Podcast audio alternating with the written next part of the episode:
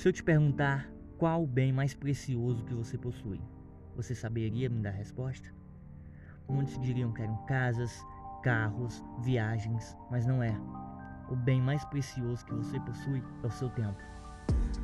Você pode pensar no seu passado e no seu futuro, mas até esses pensamentos são feitos no presente, ou seja, no tempo certo. Não queira acelerar nada, mas não viva em vão.